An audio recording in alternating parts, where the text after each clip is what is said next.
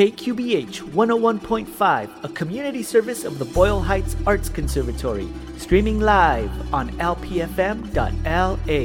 Radio Jarochelo con Chuy Sandoval.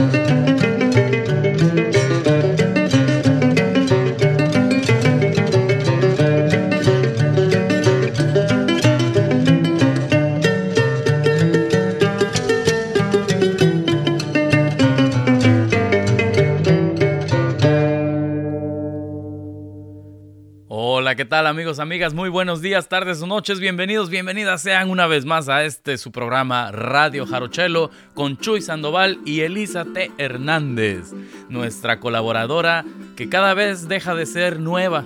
Ya, ya eso de decirle nueva a estas alturas ya no se empieza, ya no se siente eh, cómodo, fresco, ya es una participante estelar en este 2021, así que es un recordatorio para que ustedes estén preparados durante la transmisión de hoy. Que bueno, la inicio con un Siquisirí del grupo Monoblanco que grabaran allá en los 80s. Me parece que en el 87 fue publicado este, este disco. Al, al, primer canto del gallo se llama. Y yo recuerdo, ya voy con el yoyismo, pero la verdad, esto era mi. En los 90 ya cuando yo empiezo a estudiar el son ese son, el Siri, era un viaje para mí. Yo no sabía de música, yo no podía hablarte de la música, no podía decirte de armonía, del ritmo, de, de qué significa para la cultura, ni nada de eso, nada más.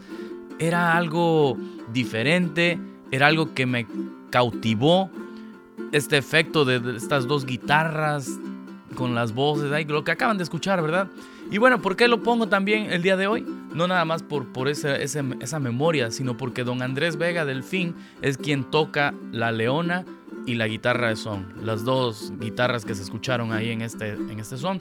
Y él cumple el día de hoy, 24 de marzo, en el día en el que estoy grabando, porque usted lo está escuchando ya grabado, ya sea a través de KQBH, aquí en la radio comunitaria de Boyle Heights, o a través del podcast en jarochelo.com y demás fuentes que existen, ¿no? Este, Spotify, el iTunes, que ahora se llama Apple Music, todas esas, iVox, cualquier este, Stitcher, aplicación para podcast. Y entonces, bueno, él el día de hoy, 24 de marzo, está cumpliendo 90 años. Así que Vaya, un abrazo, una felicitación. Al rato voy a tener un enlace este, a través de video. Vamos a hacer una celebración virtual a celebrar 90 años de una gran figura, un pilar de, la música del son jarocho. Y siempre hago hincapié en, que, imagínense, si él nace el 24 de marzo de 1931, la música que él escuchó es de gente que nació con el siglo pasado. Así que ahí hay, ahí, ahí hay una joyita histórica. Él aprendió el oficio de carbonero y a fabricar cayucos. Durante muchos años fue pescador y sembrador de granos tradicionales en la zona, allá en Boca de San Miguel, Boca del Barco, eh, que son bocas, como pueden escuchar, y es una zona de, de ríos, del río Papaloapan, brazos del río Papaloapan, así que allá en Tlacotalpan, Veracruz. Dice, él acompañaba a su padre en los fandangos y gracias a su oído privilegiado aprendió la jarana, así de oído, y otros músicos. Años después se convirtió, ah, perdón, aprendió de su papá la, jarana y así de otros músicos.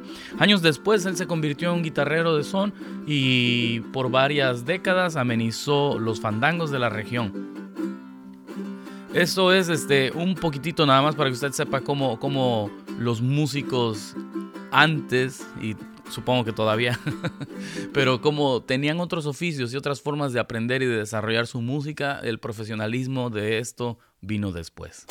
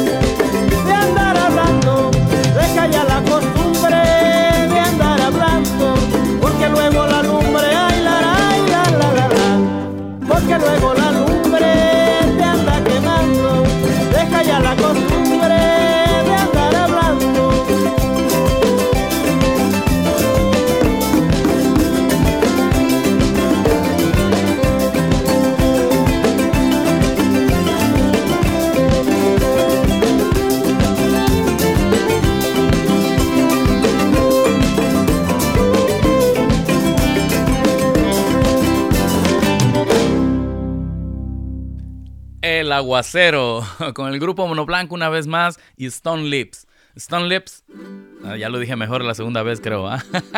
porque la gente también nos escucha en inglés. Hello everyone, whoever is listening and English is your main language.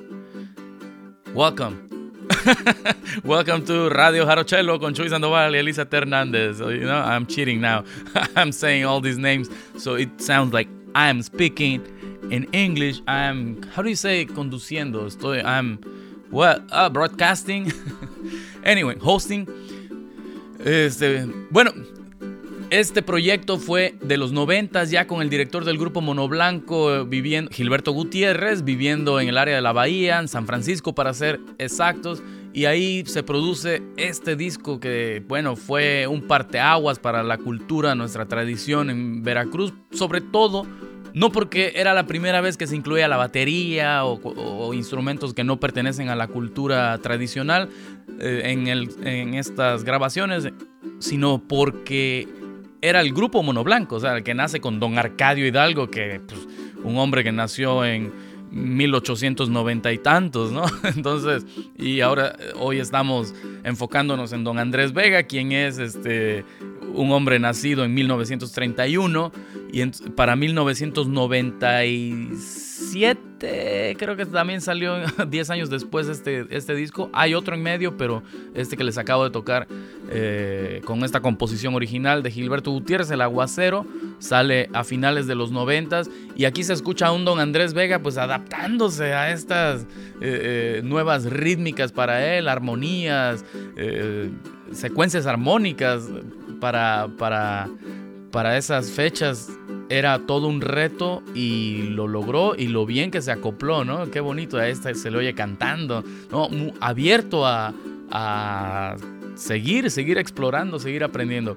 Y ahí nomás como, como dato este, adicional, les comento que la escala que usó, dice él que fue la escala coreana.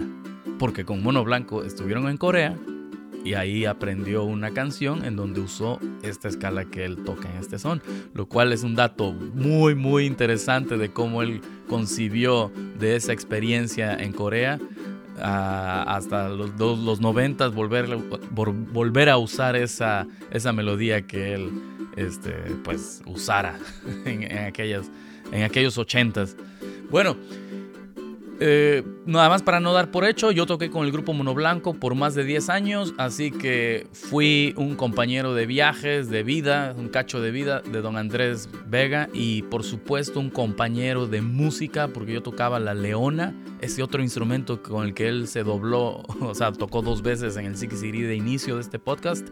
Eh, adelante en su vida, yo fui esa segunda persona ahí a su lado, así que bueno, tengo mil historias, pero ¿saben qué? Vámonos a la cueva de Chuy Sandoval mejor. Estás escuchando Radio Jarochelo.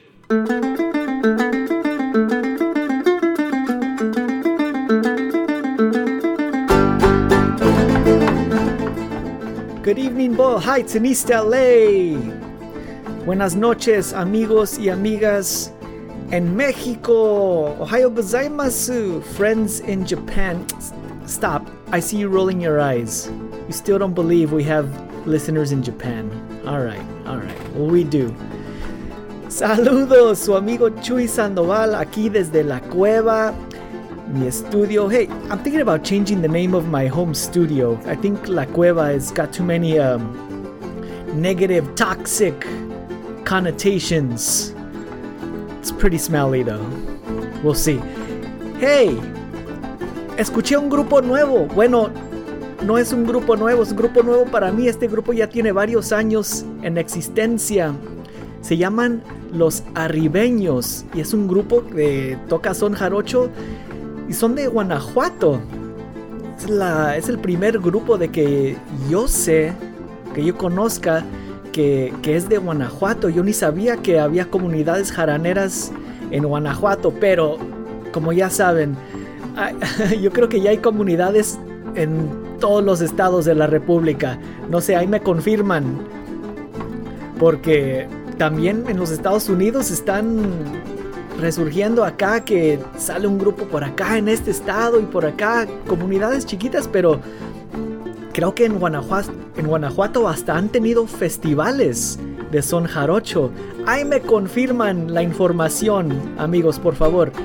Este, encontré un video de los arribeños tocando en vivo un pájaro Q y se los voy a compartir la grabación porque pasa algo muy interesante al principio del son que no sé si tiene nombre oficial en las comunidades jaraneras o en español, pero yo le voy a llamar el preludio, donde se escucha el requintero tocando nomás como un solo que, que no suena pájaro Q, nomás como improvisando una melodía y luego de una repente sí suena pájaro Q.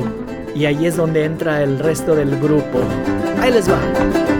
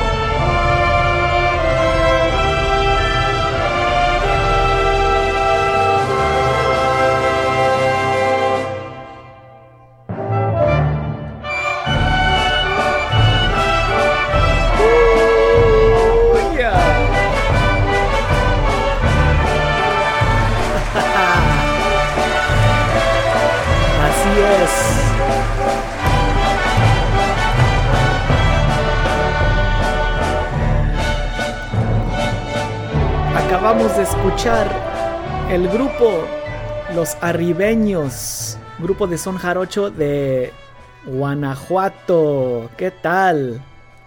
Me encanta, me encanta aprender que, que hay grupos en lugares donde pues, yo no sabía. Y ya tienen tiempo. Esta grabación que acabamos de escuchar del Pájaro Q fue del, desde el 2016. Entonces ya, ya tiene tiempo el grupo. Me encantó entonces ahí escucharon ese preludio que le llamé, ese solo de requinto donde suena como una melodía improvisada hasta que empieza a sonar la melodía del pájaro Q en cuanto, es cuando ya entra el resto del grupo. Entonces estas son cosas que yo he escuchado en otras grabaciones o más bien en, muchas grabaciones. Sí se escuchan grabaciones, pero más en vivo, ¿verdad? Cuando estaba escuchando esta grabación me llegó a la mente eh, el término de darle su registro.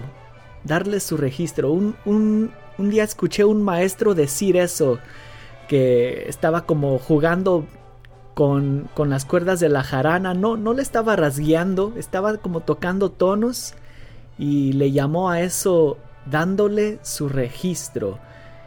Y en el disco de Ramón Gutiérrez de Son de, Madera también por ahí tiene algo que... Tiene un son por ahí titulado con algo así de, de dándole su registro. Entonces, cuando yo escucho eso, esos, esas melodías improvisadas, este, me recuerdan mucho, mucho a la música barroca.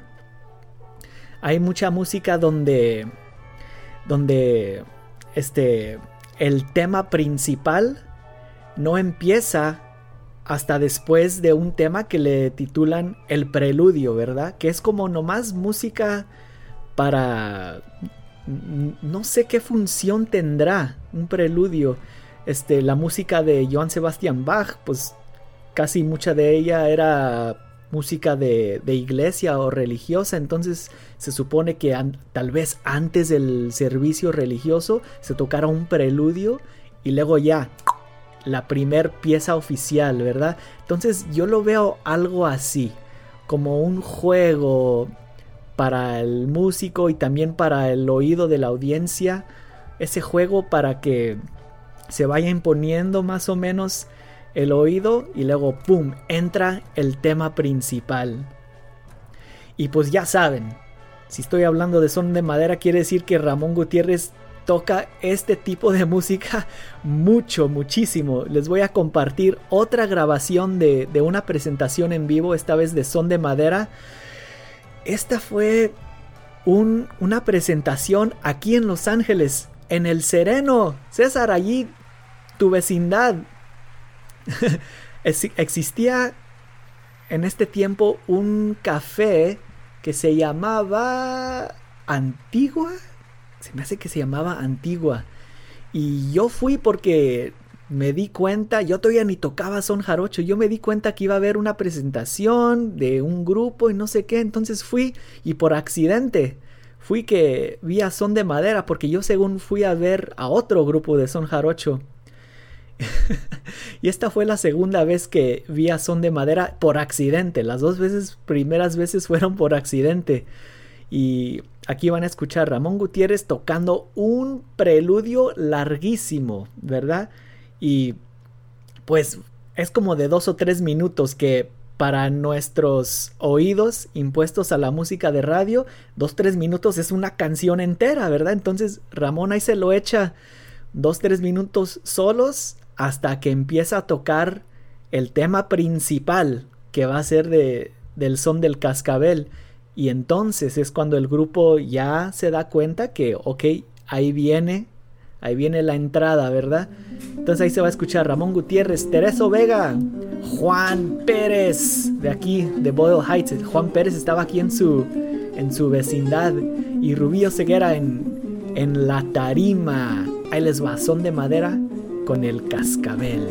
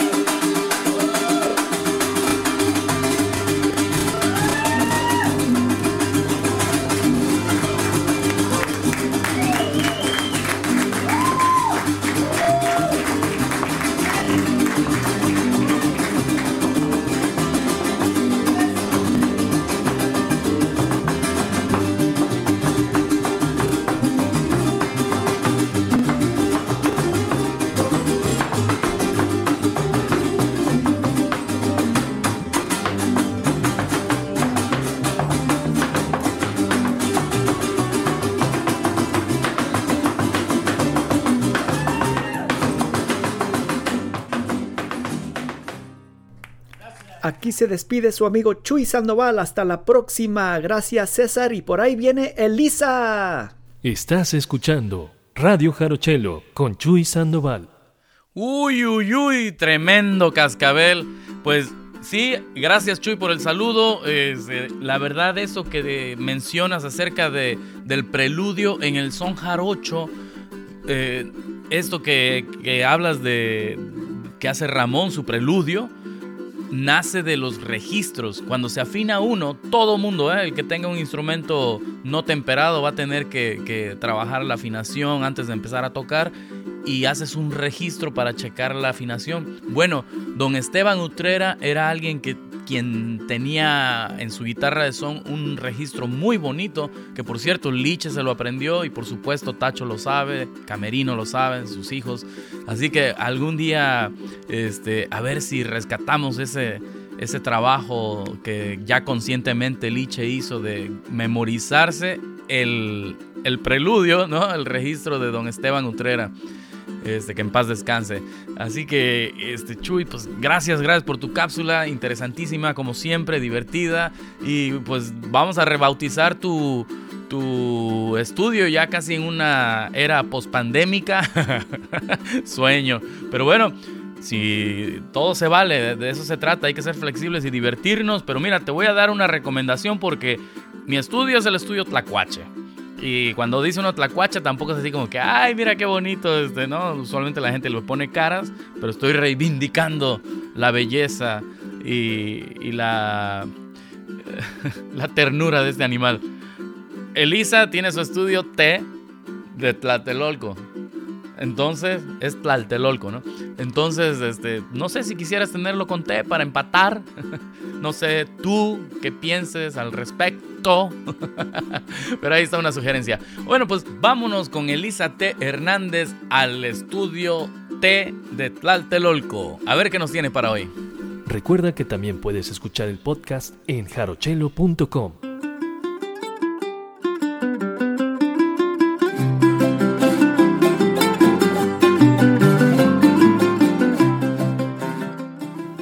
Hola a todas, hola a todos, hola a todes, espero que estén muy bien. Yo soy Elisa T. Hernández y los saludo desde el estudio T de Tlatelolco, desde la Ciudad de México. Le mando un abrazo muy grande a Chuy y otro muy grande a César.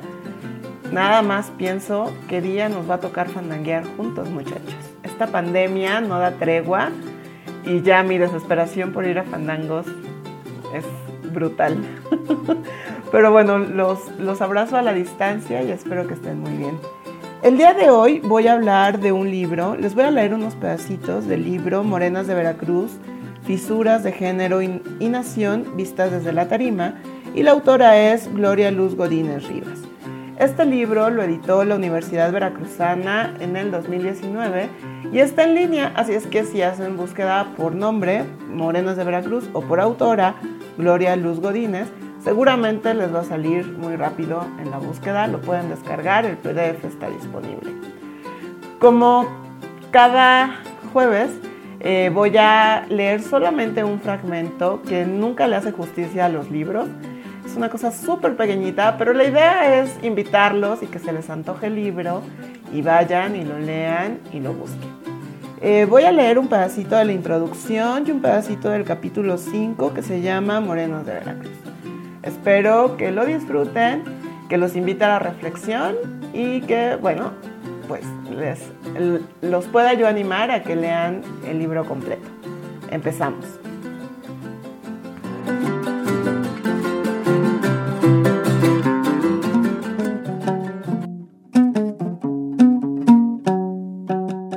La tradición revitalizada del son jarocho demuestra que no hay una identidad fija sino que es mutable y constantemente cambia transitando entre lo local y lo global.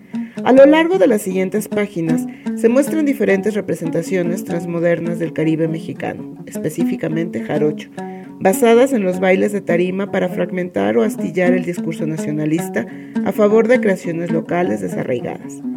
Se demostrará que la figura de la bailadora de tarima ha sido y sigue siendo un referente de identidad, distinguiendo entre las mujeres que se construyen y tienen voz propia dentro de la tradición, incluyendo la innovación del son jarocho, frente al uso masivo e impersonal que se hace de la postal folclórica originada en la época postrevolucionaria para normalizar y homogenizar los cuerpos con fines nacionalistas. Este texto contribuye a evidenciar cómo las experiencias locales dan forma y contenido a identidades globales, más allá de las fronteras de género y nación. La transmodernidad que se vive desde hace algunos años resalta la importancia de lo local en conexión global a través de las tecnologías de comunicación. No se puede entender el movimiento jaranero sin la figura de las mujeres. Ellas representan la fuerza femenina de una etapa histórica del son jarocho que sigue creciendo y hoy toma las riendas de su propia creatividad con proyectos que ellas mismas lideran. Tal y como lo afirmaba Ramírez, Hace 35 años, la presencia de las mujeres en el son jarocho estaba relegada al zapateado. Algunos grupos tenían como integrantes solo a una mujer. Ahora ellas ya tocan instrumentos y cantan. Existen grupos integrados solo de mujeres. Sacan discos. Ya son una parte importante y vital del son jarocho. Hay que aclarar que ellas siempre han sido parte de la fiesta de tarima. Son fuertes, alegres y activas en los fandangos. Sin embargo, leemos arriba, hace 35 años estaban relegadas al zapateado, como si el baile y el cuerpo no valieran lo mismo que la voz y la palabra. Antigua discusión entre el alma y la mente separada del cuerpo que la danza no concibe. Por eso hoy, sin renunciar al zapateo, las morenas de Veracruz hablan, componen, improvisan, tocan instrumentos, gestionan grupos, fandangos y espectáculos. Al inicio de la segunda década del siglo XXI, los encuentros de jaraneros expresan una realidad en la que se discuten los roles de género y poder. En ellos conviven jaraneras, bailadoras, versadoras y gestoras. Por este motivo, yo prefiero llamarlos encuentros de jaranas o movimiento de jaranas. Este giro en el vocabulario expresa que también es movimiento de ellas y representa una nueva etapa de la sociedad, no solo jarocha, sino global y transfronteriza. Existe la necesidad de visibilizar el papel de la mujer, ya que en estas últimas décadas las mujeres han ido ganando territorio e independencia. No obstante, hay que decirlo, aún hay mucho camino por recorrer para hablar en términos de igualdad de salario, oportunidades de trabajo, apoyo institucional, visibilidad y difusión de los proyectos liderados por mujeres. En este texto, como lo he advertido en un principio, quiero hablar de las que han sido protagonistas de este movimiento que no surge en 1979, sino en los primeros años del nuevo siglo. Este es el movimiento de jaranas, el movimiento de ellas.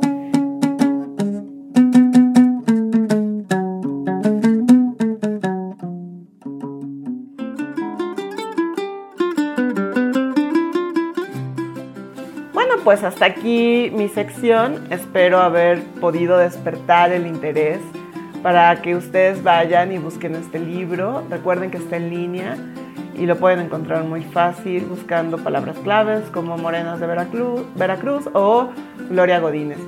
Eh, la intención de esta sección es, eh, pues, es tener otros puntos de vista acerca de esta tradición, de esta cultura, de esta música que es el son jarocho y poder tener eh, más puntos de vista para aprender y para poder entender la diversidad de lo que va esto. Espero que les haya gustado. Un abrazo y nos escuchamos pronto.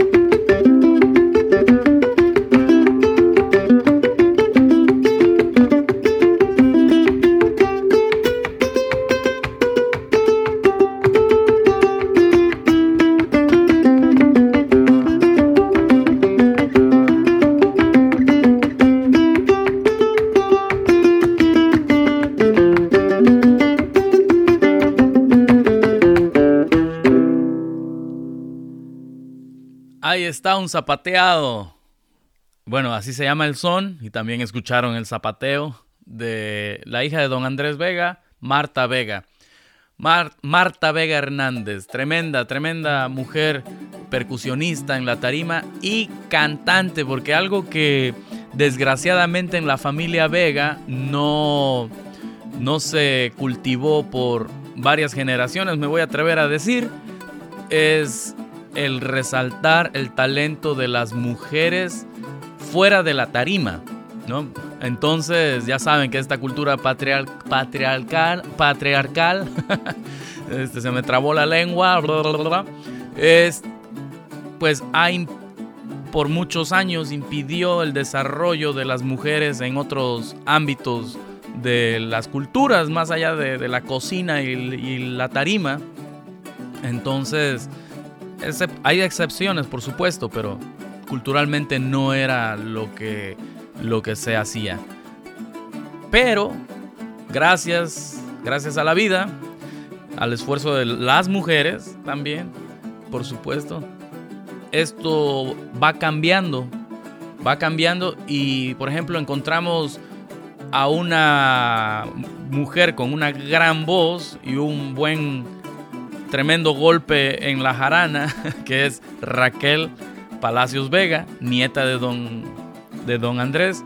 Entonces, bueno, pero yéndonos una generación atrás, porque por ejemplo, Victoria, la, la mamá de, de Raquel, tiene una voz muy bonita. Y yo tuve el... ah, Eso fue un, un gustazo, un honor de estar en Tlacotalpan en una noche de la fiesta de la Candelaria.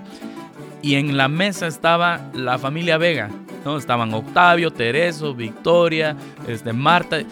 Y estas mujeres estaban cantando, claro, fuera del escenario del, del- del fandango. Fíjense cómo ahí en un, en un sentimiento familiar. Además, pues yo la verdad me sentía parte de la familia, entonces creo que no desentonaba la mesa. Eh, entonces, había una, un ambiente y un... Yo estaba ahí pensando, es que ¿por qué estas mujeres no, no cantan? ¿Por qué estas mujeres no han estado en un grupo? Y claro, la respuesta pues ya se las dije previo a contarles la historia. Si ustedes tuvieron esa oportunidad, qué bueno, si no, se la perdieron o pues a ver si se puede volver a, hacer fandango allá en Boca de San Miguel o en Tlacotalpan y encontrarse en una situación donde las mujeres Vega este, canten. Pero bueno, ya esto se me antojó ponerles a Raquel, a Raquel Palacios Vega, que bueno, no sé si se las pongo cuando participa con el grupo Los Vega, que es con sus hermanos, con sus primos, sus tíos y su tía, o si la pongo cuando está con Caña Dulce y Caña Brava, que es este el grupo con el que más la vemos recientemente, con Adriana Cao Romero. Eh, ahí ahorita voy a decidir en lo que les sigo hablando. Elisa, Elisa, gracias por tu cápsula, qué bonita, qué bien te quedó también técnicamente hablando, felicidades. y bueno, pues ya con ese buen sentimiento de que hicimos muy bien el trabajo, ya me monté yo también. Este, me despido, mi nombre es César Castro, también conocido como Jarochelo. Recuerden que pueden encontrar este podcast en jarochelo.com y también Si quieren saber más de- del mundo del son jarocho, en Facebook está el grupo abierto Noticiero de Son Jarocho. Hasta la próxima. Una producción de César Castro y Chuy Sandoval desde Los Ángeles, California.